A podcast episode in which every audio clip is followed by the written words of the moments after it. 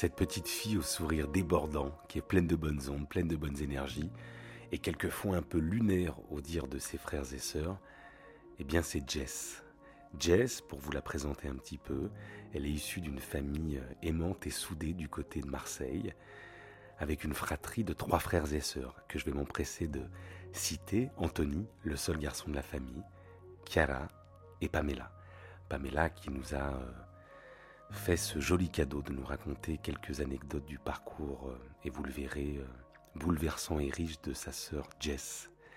Et je vous parlais de famille soudée, et c'est important puisque quelques années plus tard, après cette photo, lorsque Jess aura 11 ans, on va lui découvrir son premier cancer et une tumeur au cerveau qui est plutôt très importante puisque cette tumeur fait la taille d'une grosse orange. Donc je vous laisse imaginer euh, le séisme que ça peut provoquer chez une petite fille et encore plus au sein de, sa famille. Mais la bonne nouvelle, c'est qu'à force de combativité, de rééducation, à force d'amour reçu, eh bien, cette petite fille Jess, elle va s'en sortir. Elle va s'en sortir et qu'est-ce que décide de faire une petite fille qui vient de sortir d'un cancer?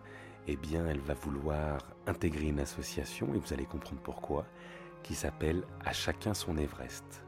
Et cette association, elle aide les enfants atteints de cancer ou de leucémie pour les aider à affronter la phase qui est souvent très délicate de l'après-cancer.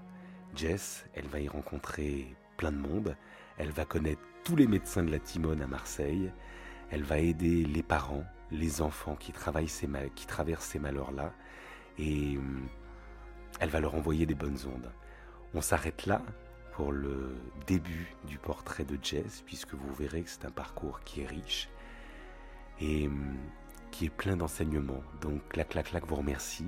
Et la clac-clac, elle est aussi là pour vous montrer que qu'importe les choses, on peut aussi aller de l'avant quand on en a envie. Voilà, je vous dis donc à bientôt et au prochain épisode.